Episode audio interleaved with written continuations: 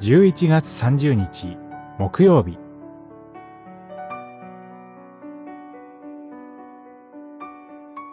不正な指導者たちと迷わす預言者。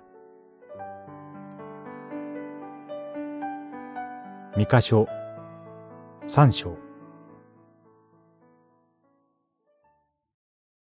しかし私は力と主の霊正義と勇気に満ち、ヤコブに咎を、イスラエルに罪を告げる。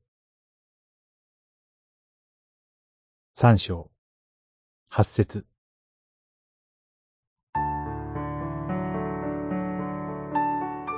先に、庶民を直接に搾取する者たちの罪を暴いたミカは、イスラエルの指導者たちのより大きな罪を指摘します。ヤコブの頭たちの罪は、正義の欠如です。善を憎み、悪を愛する彼らの政治は、国民を食い物にしているだけだと、ミカはリアルに描写します。そのような者たちが、国家的危機に直面して助けを求めても、主はもはや答えてはくれません。我が民を迷わす預言者たちの罪は、貪欲と偽りです。賄賂の有無によって予言の内容を勝手に変える者たちには、もはや予言も幻も与えられず、彼らは、ただ慌てふためくことになるでしょう。このような、流血と不正と賄賂がまかり通る、頭たち、祭司たち、預言者たちの根本的な罪は、主への恐れの欠如です。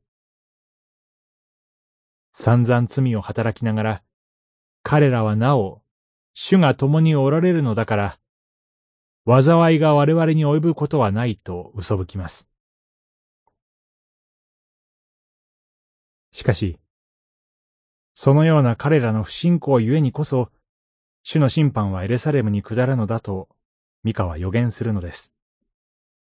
主の民を正しく導くために建てられたはずの指導者たちの罪の影響は甚大です。彼らが罪に気づくためには、いつの時代でも、力と主の霊、正義と勇気に満ちた、真の預言者が必要なのです。祈り。主よ。国や教会の指導者たちが、自分の罪に気づきますように。